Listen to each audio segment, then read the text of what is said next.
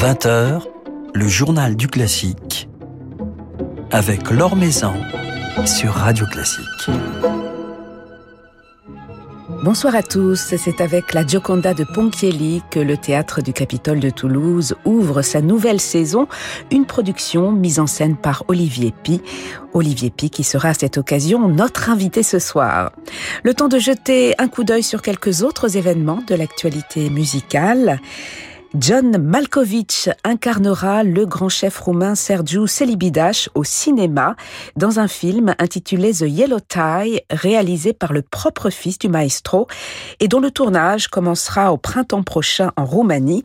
Philippe Gau vous en dit plus dans son article publié sur le site de Radio Classique. Le Festival de Royaumont mettra à l'honneur la nouvelle génération ce week-end de jeunes chanteurs formés par la soprano Patrizia Bovi. Célébreront la musique italienne du Trecento samedi, tandis que se produiront dimanche matin de jeunes interprètes ayant bénéficié des précieux conseils du baryton Thomas Hampson dans un programme dédié aux leaders de malheur. Et ce week-end à Royaumont s'achèvera en beauté dimanche à 15h30 avec la soprano Sabine Devielle et l'orchestre Les Siècles dirigé par François-Xavier Roth. À l'affiche, la quatrième symphonie de Malheur, ainsi que des airs d'opéra et la 36e symphonie de Mozart. Dans le cadre des commémorations du centenaire de Georges Xifra, qui est né le 5 novembre 1921, la Fondation Xifra organise une série de récitals à Senlis, dans la chapelle Saint-Frambourg. Premier rendez-vous, vendredi soir, avec le grand pianiste hongrois Janos Balázs. Georges Xifra, l'une des personnalités les plus fascinantes du piano, véritable légende pour laquelle Gérard Beckerman, le président de la fondation Xifra, vaut lui-même une immense admiration, comme il me l'a confié. Je dirais qu'il représente tout en matière musicale. J'étais tout petit, ma mère me l'avait présenté et il m'a même donné quelques cours de piano. J'ai toujours été très impressionné par euh, je dirais, le caractère flamboyant, profondément humaniste de Georges Zifra. Il est une légende. Il l'a été, je pense qu'il le demeurera comme euh, une étoile qui ne s'éteindra pas. Je me souviens quand il est décédé, un article d'un de vos confrères dans le journal Le Monde qui avait dit une météore s'éteint. Et j'avais été très impressionné par ce mot Zifra est une météore. Vous savez, il y a un très grand nombre d'enregistrements qu'il m'a légués, des enregistrements privés, vidéo, où on le voyait tout jouer. La sonatine de Ravel, de Bussy, des auteurs euh, pour lesquels la critique avait été un peu, je dirais, excessive. Zifra, c'était le musicien accompli. Il jouait merveilleusement tous les auteurs dans le style des auteurs. Et c'est ça qui m'a passionné chez cet homme. Est-ce que vous pourriez nous dire quelques mots, euh, Gérard Beckerman, sur Janos Balázs qui donnera ce concert le 24 septembre à Senlis? Euh, Qu'est-ce qui peut en faire l'un des héritiers de, de, Xifra? Alors, il est hongrois comme Xifra et il a des talents d'improvisateur également comme mmh. Xifra. Pour moi, il y a deux enfants, deux héritiers de Xifra. Le premier a été Arkady Volodos, que je le lui avais présenté. Je me souviens, il y a une trentaine d'années, nous avions organisé pour Arcadie, alors que personne ne le connaissait encore, un concert à la cité universitaire, et j'avais déjà pressenti que c'était le, génie du 21e siècle, ce qu'il est devenu d'ailleurs. J'ai un peu le enfant avec euh, Janos euh, Balach, qui a à peine 30 ans, qui a une virtuosité phénoménale, un profond amour de la musique, et je crois euh, que si Zifra avait été vivant, il aurait non seulement salué le compatriote, lui aussi est hongrois, mais il aurait salué également l'artiste. Je l'ai entendu, Janos Balach, qui jouera le 24 euh, septembre à Senlis, en hommage à Zifra, qu'il vénère aussi. Je l'ai entendu dans l'intégrale des concertis pour orchestre de Rachmaninoff. C'était extraordinaire. Et ça m'a rappelé les, les souvenirs que ma mère me racontait lorsqu'elle avait écouté, je crois que c'était en décembre 58, les deux concertis de Liszt à la radio par Zifra, qui avait été reconnu comme le, Liszt ressuscité, comme c'était l'expression à l'époque. Alors Janos Balach jouera à la chapelle Saint-Frambourg à Senlis, euh, là où se trouve la fondation Xifra. C'était un lieu cher à Georges Xifra, qu'il a fait restaurer d'ailleurs. Cher dans tous les sens du terme, parce qu'André Malraux lui avait proposé, lorsqu'il fut nommé par le général le ministre de la Culture en 58, de racheter pour un franc la chapelle Saint-Frambourg qui avait été dévastée par les révolutionnaires. C'était une chapelle qui avait été désacralisée, un taudis, un garage. Euh, c'était insalubre.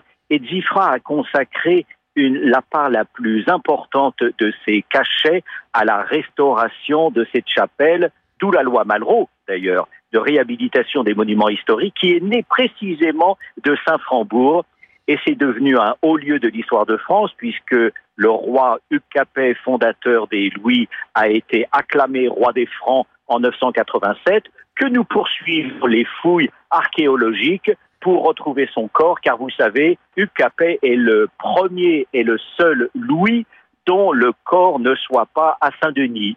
Et quelque chose nous dit que le corps de Hugues Capet pourrait bien être enseveli sous la crypte de Saint-Frambourg. C'est un haut lieu de l'histoire de France et c'est devenu un haut lieu de la musique.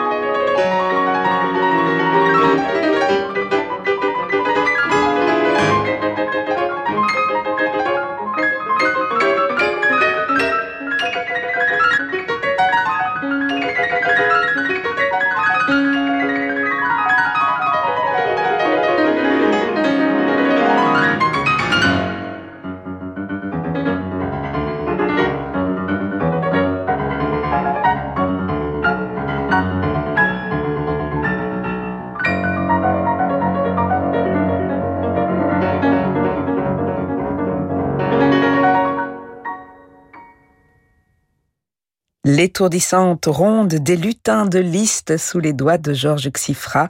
Georges Xifra auquel le pianiste Janos Balash rendra hommage vendredi soir en récital à Senlis, dans la chapelle Saint-Frambourg, siège de la Fondation Xifra. L'Or Maison sur Radio Classique. La Gioconda est l'un des opéras les plus fous et les plus fascinants de tout le répertoire. Pour un tel ouvrage, il faut un grand et vrai metteur en scène de théâtre, n'ayant pas peur de l'excès et de la grandeur. Olivier Pi est évidemment de cela. Ce sont les mots de Christophe Gristi, le directeur du théâtre du Capitole de Toulouse, théâtre qui lance sa nouvelle saison avec La Gioconda de Ponchielli, euh, mise en scène donc par Olivier Pi. Bonsoir Olivier Pi. Bonsoir Laure. C'est vrai que c'est un, un opéra fascinant c'est un opéra dramatique, c'est un opéra assez violent même dans, ses expressions, euh, la Gioconda. Oui, on a coutume de dire que c'est le chaînon manquant entre euh, Verdi et Puccini. Verdi n'est pas mort, mais il compose plus, et Puccini n'est pas encore Puccini. Et donc, pendant ces dix ans, il y a presque une seule œuvre qui est Gioconda, qui est une œuvre extrêmement morbide, on peut le dire, qui est tirée d'une très libre adaptation de Victor Hugo, de Angelo Tirante-Padoue, mais qui a été un immense succès, pas pour rien, c'est une musique absolument ébouriffante et qui ne ressemble qu'à elle-même.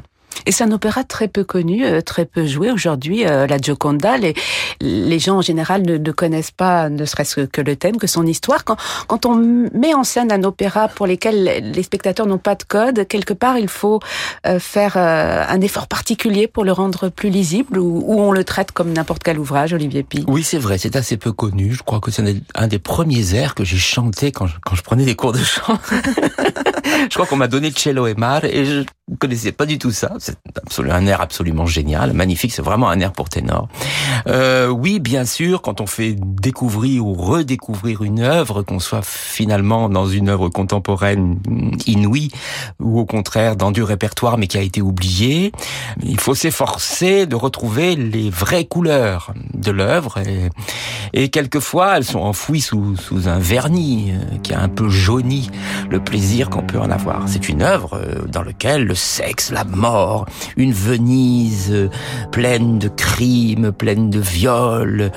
Euh, c'est absolument étonnant qu'à cette époque-là, on ait franchi la censure pour écrire une œuvre aussi violente.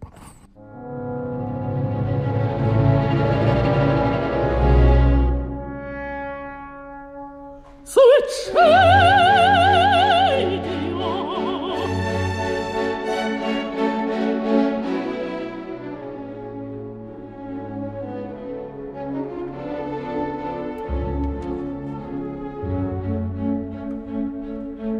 in questi fieri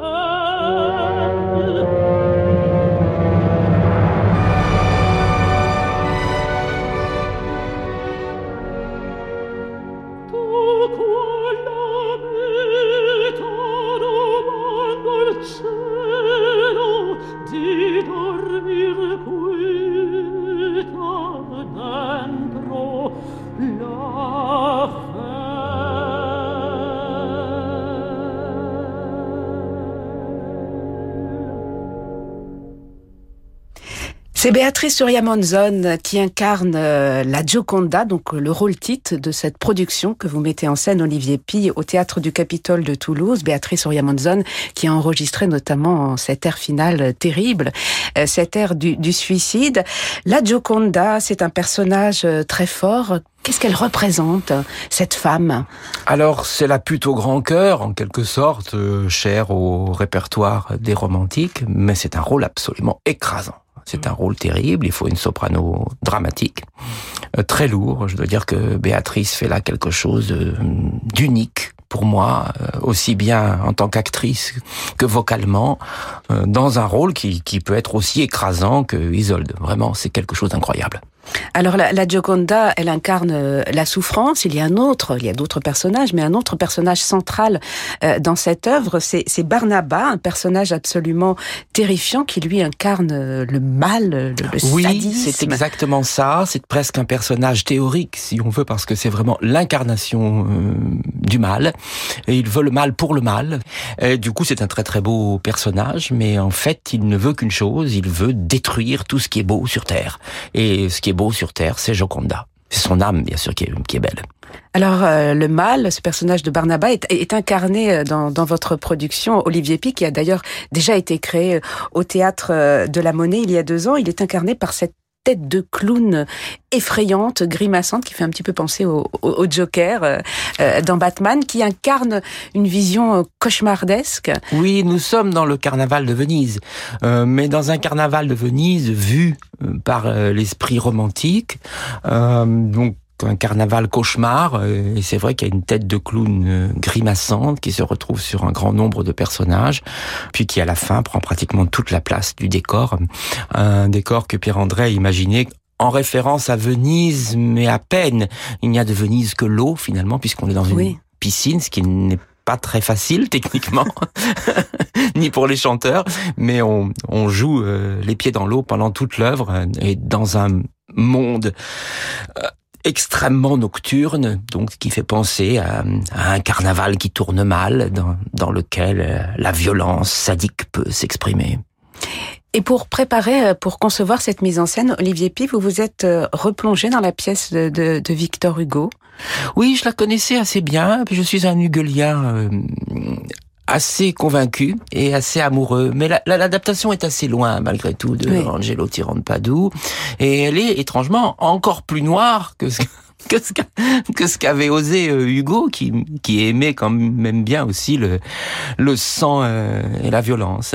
Il y a là quelque chose d'unique, peut-être qui correspond à cette époque, fin de siècle, je dirais, dans lequel tous les mythes fondateurs s'effondrent.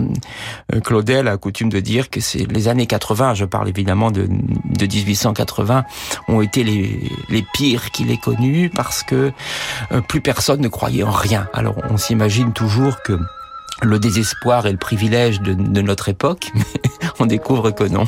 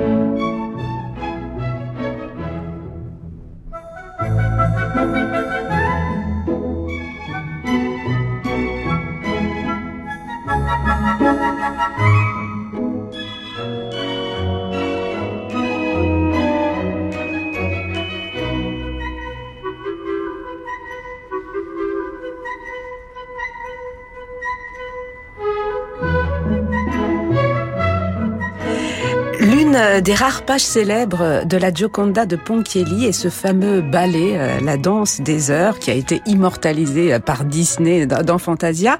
Une musique à laquelle vous avez donné, Olivier Pi, un éclairage bien loin des, hippopotames en, tutu, puisque le ballet euh, de votre production euh, donné à Toulouse met en scène, entre autres, un viol collectif. Il y a comme un contraste entre cette musique d'apparence légère et, et, le drame qui se joue en même temps. Oui, alors d'abord, j'aime beaucoup le film de Disney. Il est absolument magnifique. J'ai d'ailleurs beaucoup re-regardé.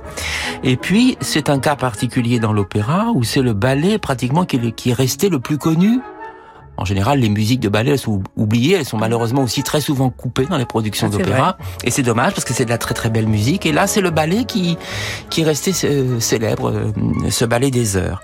Et c'est vrai qu'il y a euh, au cœur de l'histoire une, une, volonté de détruire les femmes, de les asservir, de les humilier, et c'est obsessionnel, notamment chez chez Barnaba. Et on a fait un, un ballet avec la troupe qui qui est assez puissant, qui quelquefois est en contraste avec cette musique qui peut paraître légère, mais, mais qui ne l'est pas. Enfin, elle, est légère en apparence et on entend très très vite euh, en dessous une harmonique beaucoup plus inquiète, beaucoup plus sombre. Et c'est ce qui fait la beauté de cette musique.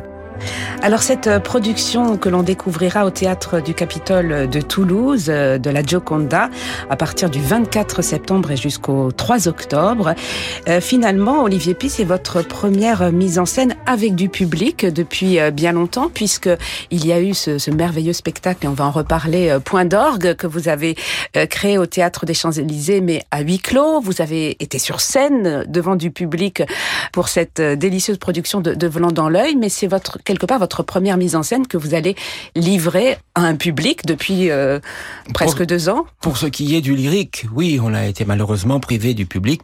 J'ai fait un petit festival d'Avignon et même un grand festival oui, je, je parlais uniquement dans le domaine du lyrique, évidemment. Mais c'est vrai que dans le domaine du lyrique, on a été interdit de public et c'est très triste de, de, de, créer une œuvre comme on a pu le faire euh, au TCE avec Point d'orgue et de ne pas pouvoir la présenter au public.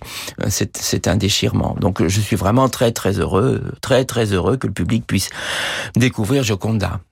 Voilà, et découvrir bientôt Point d'orgue. Alors Point d'orgue, c'est ce euh, magnifique diptyque qui associe la voix humaine de Poulenc et la suite que vous avez écrit, dont vous avez signé le livret Olivier Pi sur une musique, euh, merveilleuse musique de Thierry Esquèche. C'est un spectacle que vous avez mis en scène, qui a donc été créé au printemps dernier au Théâtre des Champs-Élysées et qui sera donné du 4 au 10 octobre à Bordeaux, puis au mois de mars à Saint-Étienne avec une distribution euh, qui change légèrement puisque Patricia Petitbon, qui était incroyable, dans, dans cette production sera remplacée par Anne-Catherine Gillet, qui est une merveilleuse chanteuse. Qu'est-ce qu'il représente pour vous, euh, ce, spectacle, euh, Point d'orgue? Oh, c'est l'aboutissement de plusieurs années d'amitié, avec Patricia évidemment, mais aussi avec Thierry Esquèche, puisque j'avais déjà mis en scène une œuvre de lui. J'ai eu même le bonheur d'enregistrer une chanson qu'il avait écrite pour moi et pour, et pour Patricia. Et puis, il y a quelques années, on a eu la folie d'imaginer une œuvre ensemble qui soit une réponse à la voix humaine de Poulenc. Je suis un, un fou amoureux. Euh, J'espère pouvoir monter un jour toutes les pièces. Il y en a, que trois, mais j'espère aussi pouvoir faire la troisième. Non, je me souviens de votre dialogue des Carmélites. Ah oui, le dialogue des euh, Carmélites. Et pour moi, le plus bel opéra du XXe siècle. Et c'était l'une des plus belles productions de ces dernières années. Merci beaucoup, mais il faut je dire suis pas la seule à le penser. Il faut dire que la troupe était assez exceptionnelle. euh, moi, je tenais aussi à, à écrire une suite qui rétroactivement change un peu le personnage de cette femme qui n'a pas de nom dans la voix humaine et qui peut être un peu irritante dans, dans son côté euh, victime. Est-ce qu'aujourd'hui on peut vraiment supporter cette image de femme qui ne vit que pour son homme et qui n'a pas d'existence propre, etc. Donc je voulais répondre à ça dans la deuxième partie et j'ai imaginé ce texte qui s'appelle Point d'orgue. Je me suis un peu amusé parce que comme Thierry Esquèche est organiste de formation, écrire une pièce qui s'appelait Point d'orgue, c'était un petit pied de nez. Voilà, et ce spectacle Point d'orgue sera donc euh, repris avec euh, dans les rôles masculins Jean-Sébastien Bou et Cyril Dubois qui étaient qui sont éblouissants, qui font là quelque chose qu'on voit très très rarement sur un sur un plateau d'opéra. Ils sont dans un décor infernal, littéralement infernal, parce que Pierre André a imaginé une, scénographie euh, tournante, donc ils sont dans une sorte de tambour de machine à laver, ce qui est très très très difficile physiquement, et, et ils portent cette partition. Vous avez raison de le dire, ce qui est vraiment unique, magnifique, pas difficile. Moi, je trouve pas du tout cette musique difficile. On le pense souvent de la musique contemporaine qu'elle est difficile. Euh, elle est pas difficile. Ça, ça rentre tout seul. Euh, il n'y a que la jouissance d'écouter cette musique. Et Thierry Escache sera dans quelques jours notre invité. Nous aurons l'occasion de reparler avec lui de Point d'orgue. Beaucoup de productions à venir. Olivier Pi et notamment au mois de novembre à Nantes. Siegfried Nocturne de Michael Jarel avec Otto Katzamayer dans, dans le rôle titre. C'est une reprise d'une production. Non, c'est une nouvelle production. C'est une nouvelle production. Euh, mais c'est vrai, c'est une œuvre dont j'avais écrit le livret pour Michael Jarel il y a une dizaine d'années il y avait une autre production très belle d'Hervé Loichemol à Genève et je suis heureux de le prendre, le reprendre, non de le réinventer dans une nouvelle production puisque j'avais pas pu euh, faire la, la, mise en scène moi-même. J'aime beaucoup la musique de Jarel, là aussi je trouve que c'est pas du tout une musique difficile, c'est une musique passionnante, très belle. Et puis j'avais été très flatté qu'il vienne me voir, j'étais un grand admirateur de Cassandre qui est une, une œuvre que j'avais beaucoup écoutée.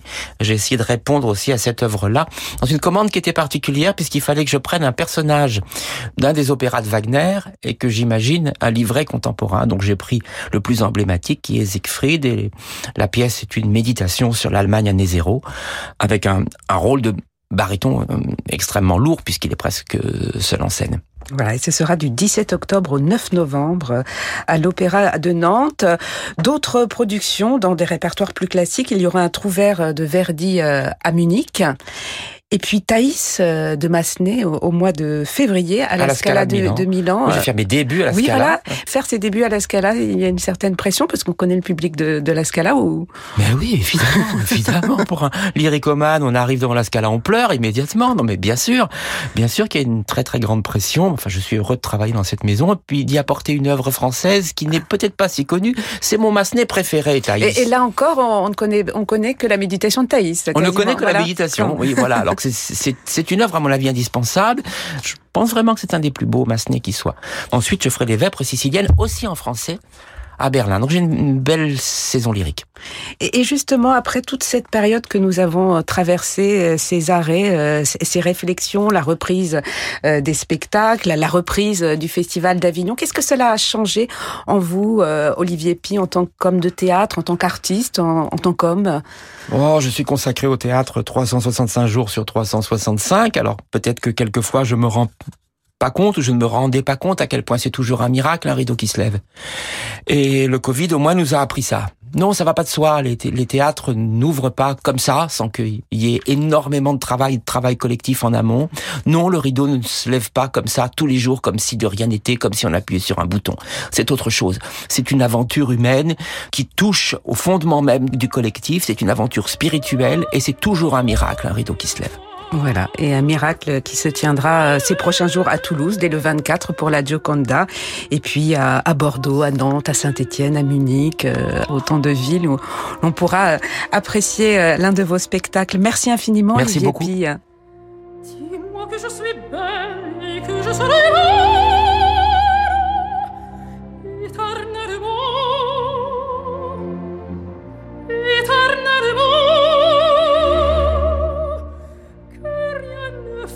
through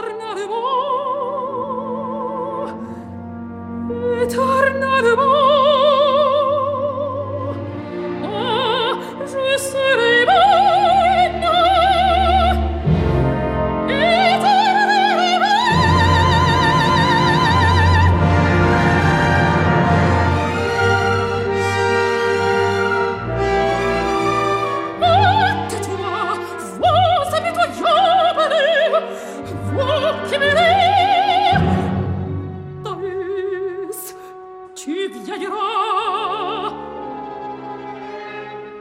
Marina Rebecca dans un air de Thaïs de Massenet, rôle qu'elle tiendra à la Scala en février dans la mise en scène d'Olivier Pi.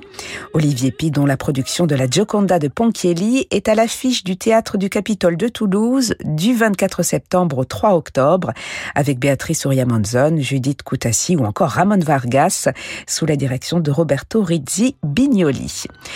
Voilà, c'est la fin de ce journal du classique. Merci à Lucille Metz pour sa réalisation. Demain, nous serons en compagnie d'Alexandre Bloch, le directeur musical de l'Orchestre national de Lille. Très belle soirée à tous, soirée qui se prolonge en musique sur Radio Classique avec Francis Drezel.